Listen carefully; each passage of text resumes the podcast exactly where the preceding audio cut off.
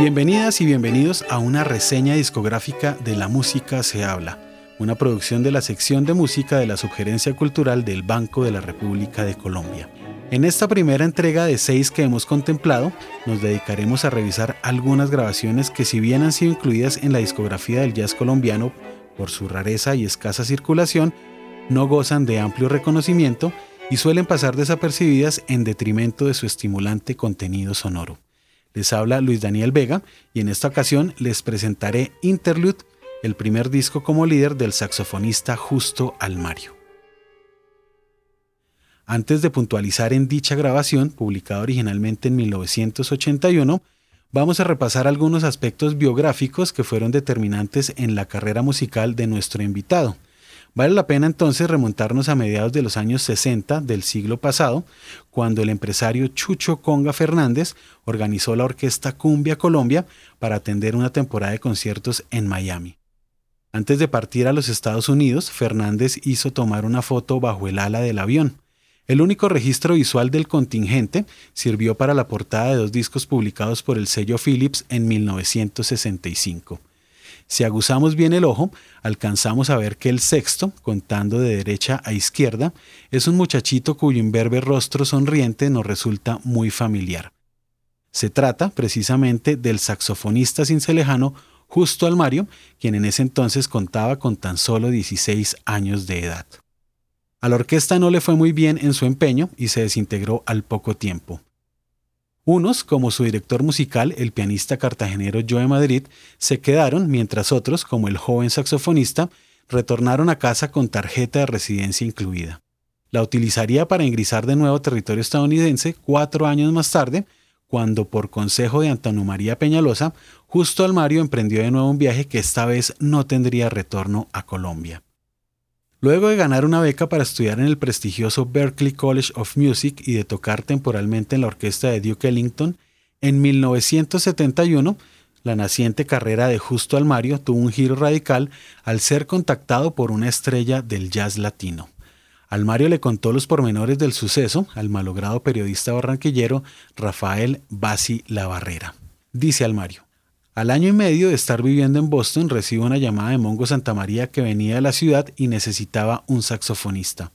Me invitó a trabajar con él esa noche. Eso fue a las 6 de la tarde y la presentación era a las 9. Yo estaba bien asustado. Se suponía que iba a tocar solo una noche, pero Mongo me pidió que me quedara toda la semana. Recuerdo que Eddie Martínez era el pianista del grupo.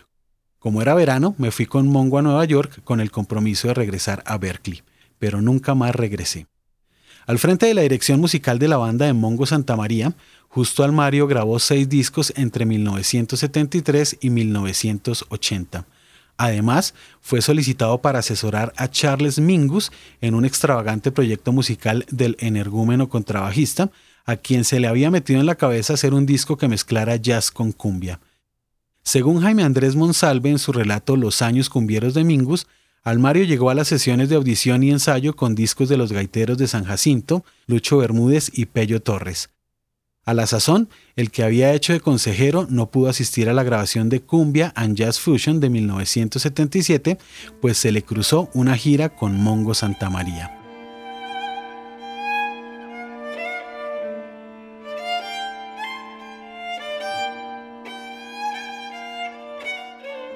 María. Almario luego se mudó a Los Ángeles en 1980, cuando hacía parte de Ubiquity, la famosa banda liderada por Roy Ayers, un vibrafonista que en ese momento gozaba de amplio reconocimiento en la escena del funk y el jazz discotequero.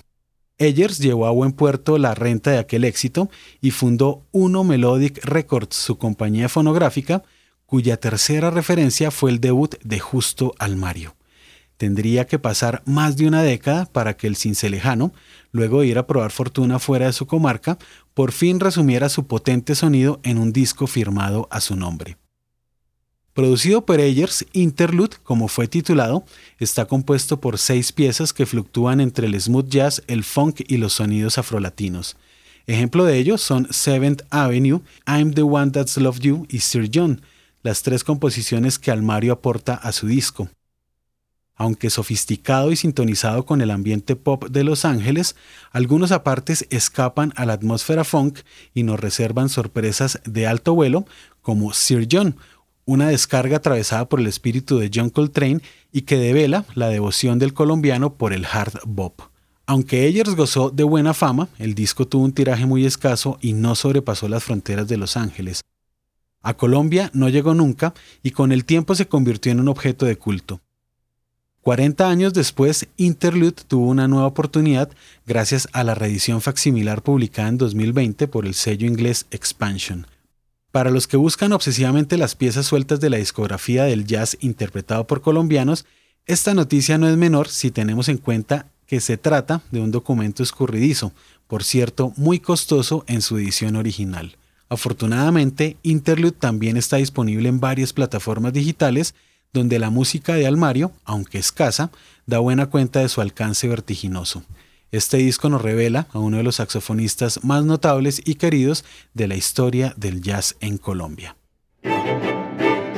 Gracias por acompañarnos en esta reseña discográfica de La Música se habla, una realización de la sección de música de la Subgerencia Cultural del Banco de la República de Colombia. La producción estuvo a cargo de María Alejandra Granados. Les invitamos a seguir la actividad cultural del Banco de la República en la página www.banrepcultural.org, en Facebook como Club de Música Biblioteca Luis Ángel Arango y en Instagram, Twitter y YouTube como Banrep Cultural. La música que abre y cierra esta narración es parte de Elegía de la Anaconda del compositor colombiano Francisco Sumaque e interpretada por el cuarteto Cuarte. Les esperamos en un próximo episodio.